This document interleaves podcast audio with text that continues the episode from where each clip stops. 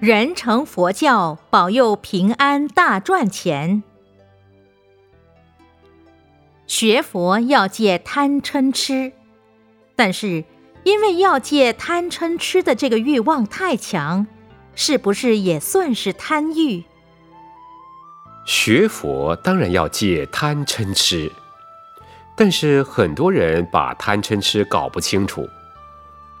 戒贪。我们每天生活要用钱，小孩子上学要用钱，很多很多事情都要用钱。假使你说我们学佛不贪，不去赚钱，那你要吃饭，小孩子肚子饿了怎么办呢？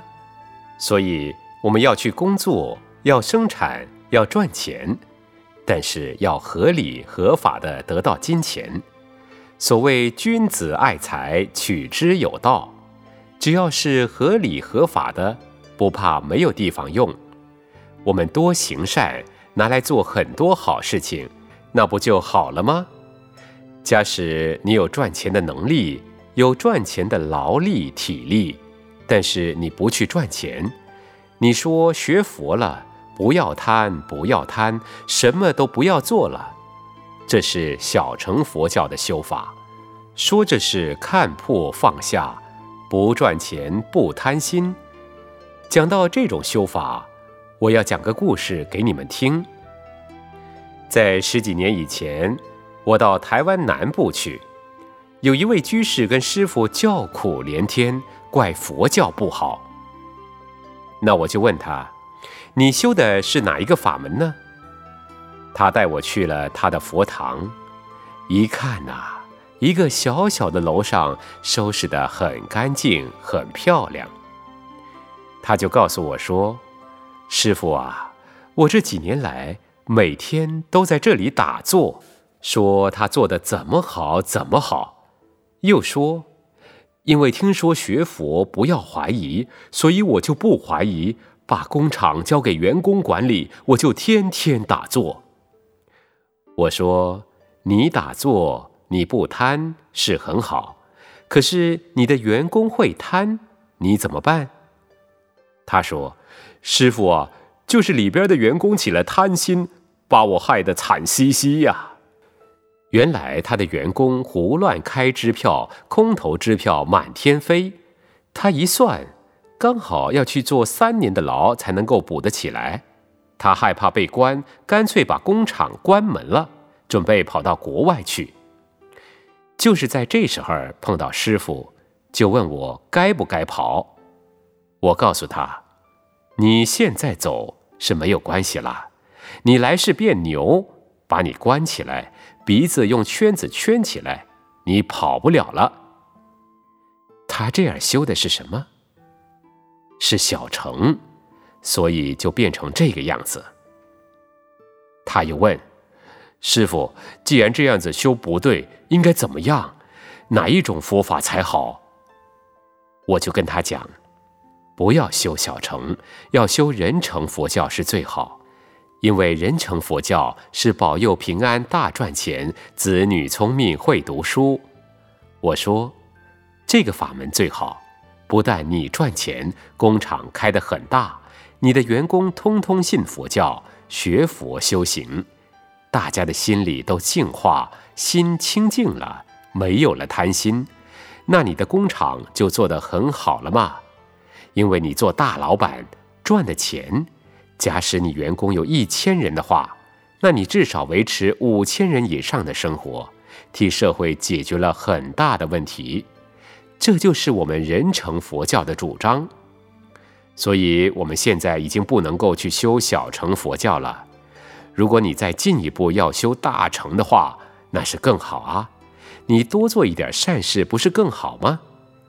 你如果修大乘，到地狱里边去帮助地狱的众生离开地狱，这样不是更好吗？所以，想要戒贪嗔痴，要合理；如果不合理的话，也不对。戒嗔，就是我们不要动不动就随便发脾气、杀人、做坏事，那就变成痴了。有的居士在抱怨说：“师傅啊，学佛以后不能够发脾气，我家里的小孩胡闹，那一点办法都没有啊。我告诉他们说，我们心里边不能有嗔心，所谓嗔心如猛火，但是我们要有智慧。他问：“可是小孩子实在闹得我没有办法，怎么办呢？”我说：“你要知道，世间有观音菩萨，观音菩萨慈眉善目，大慈大悲，你能够用观音法门行得通就行。如果观音法门行不通，那观音菩萨有千百万亿化身。”观音菩萨遇到众生难调难服，他就现怒目金刚相，凶一下。那你小孩不听话，你凶一下，不就解决了吗？师傅到新加坡去，有一位林居士，他从前脾气很大，升官也很快，因为他办事办得很好，官做得蛮大的。他学佛以后，脾气就改好了。以前那个脾气，现在都不存在了。可是他碰到有偷渡的，赖死赖活都不肯走，移民局就派他处理。他怎么办呢？他真是伤脑筋，实在没有办法。有一天，他豁然悟到了：观音菩萨若遇到需要以鬼王身得度者，即现鬼王身而为说法。观音菩萨到地狱里边去当鬼王，去度犯鬼。那这些坏人来了，有的贩毒、卖鸦片呐，卖吗啡呀，卖什么白粉呐，这些都是毒品啊。怎么办呢？我没有办法，只好还是要现鬼王身的。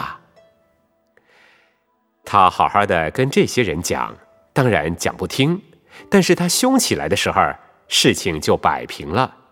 他问：“师傅，我这样对不对？”我说：“你解决事情可以，但是心里边不能有嗔心呐。”他说：“我知道了，师傅。